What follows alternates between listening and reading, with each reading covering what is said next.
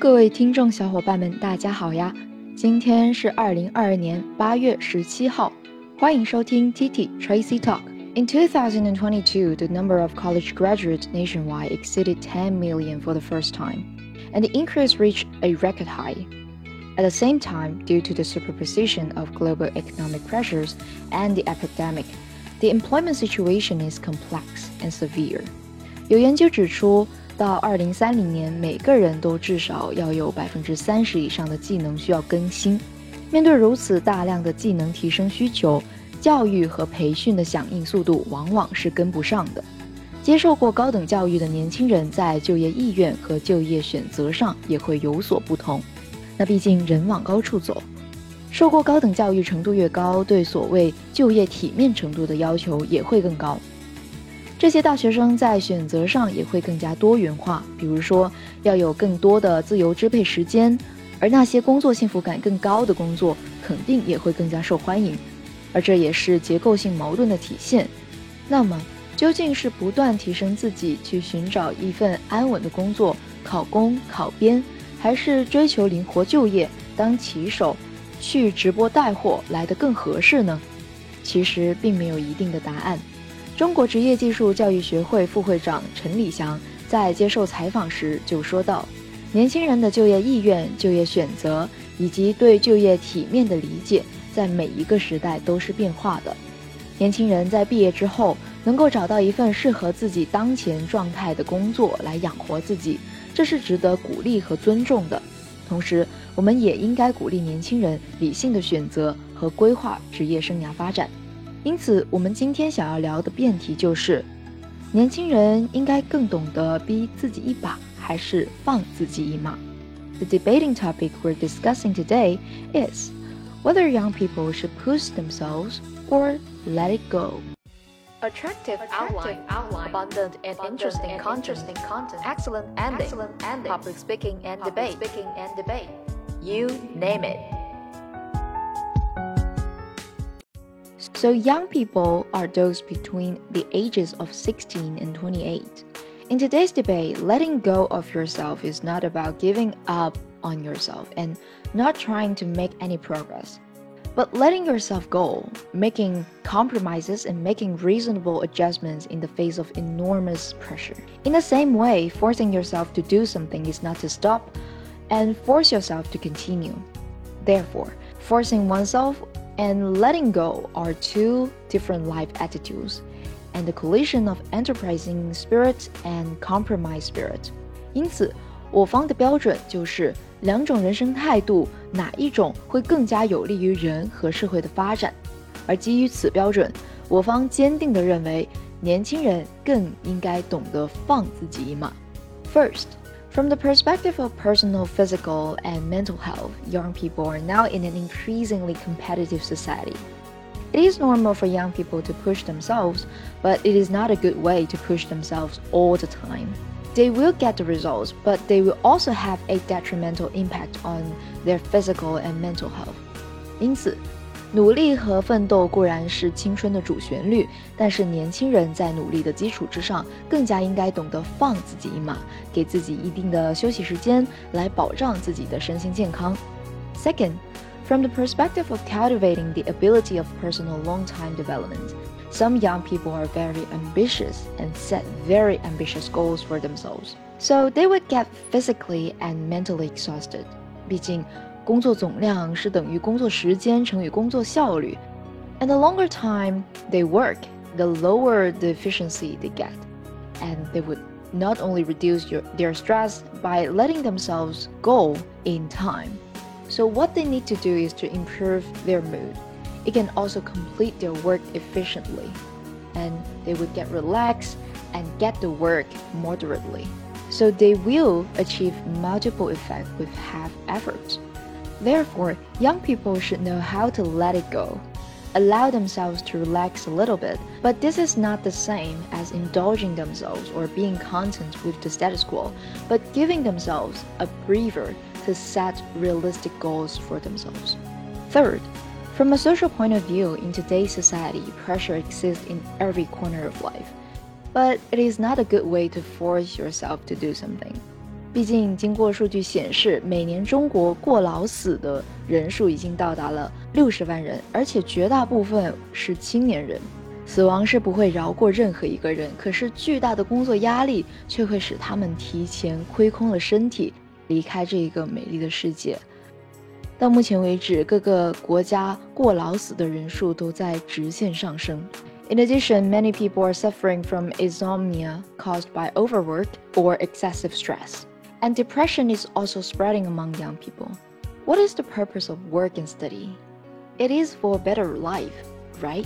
Isn't this way of working against their original intention? If they know how to let it go, the result will be completely different.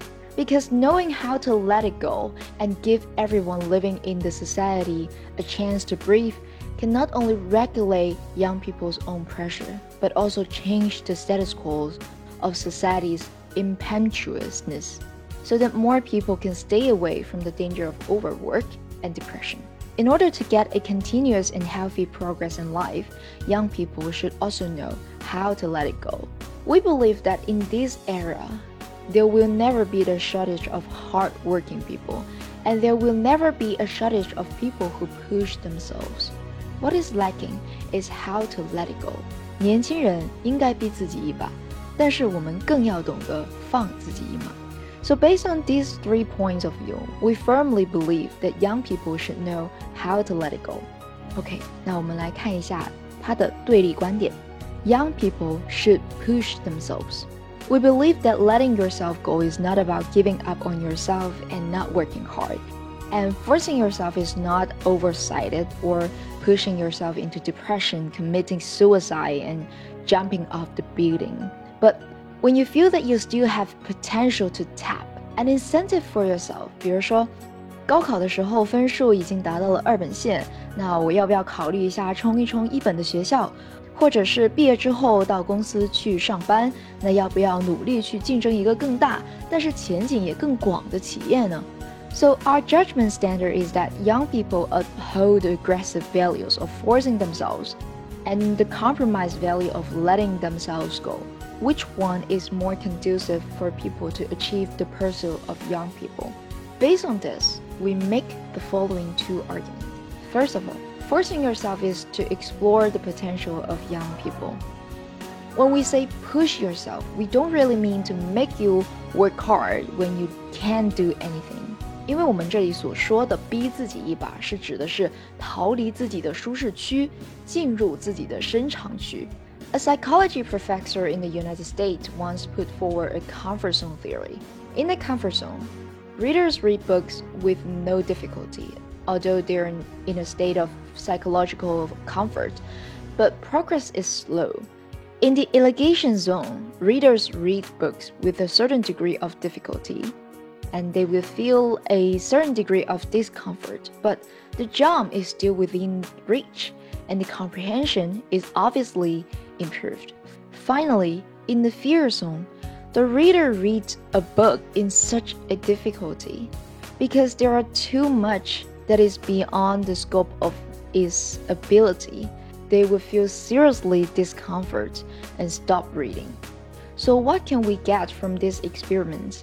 The ideal state is the elongation zone, but most people stay in the comfort zone and refuse to jump out because they feel that if they have tried their best, it is enough, so they stop making progress.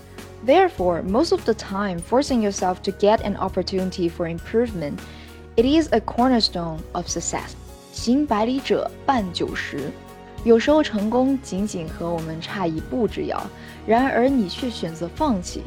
most of the time we never recognize ourselves, we never really realize our potential. Because you think you have done your best, but in fact, you haven't realized how much potential you have for development.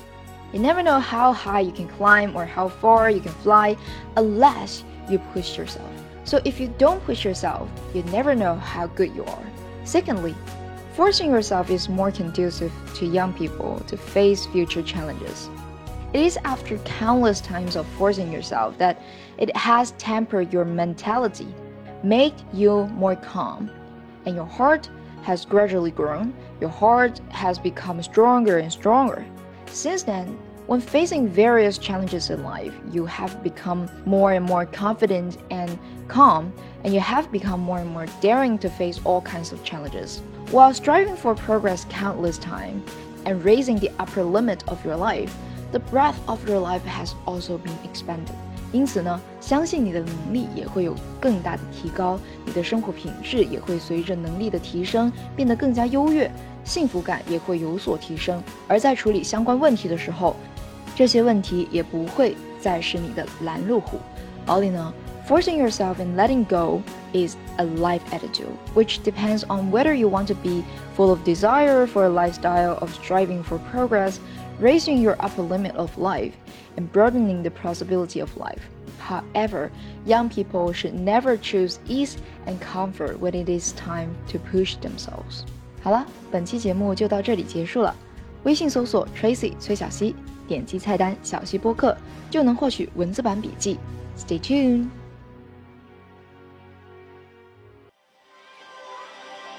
还没有听过瘾吗？想要继续收听精彩的内容吗？ 记得 subscribe 订阅我们的频道，时刻留意更新哦。This podcast is from TT Tracy Talk.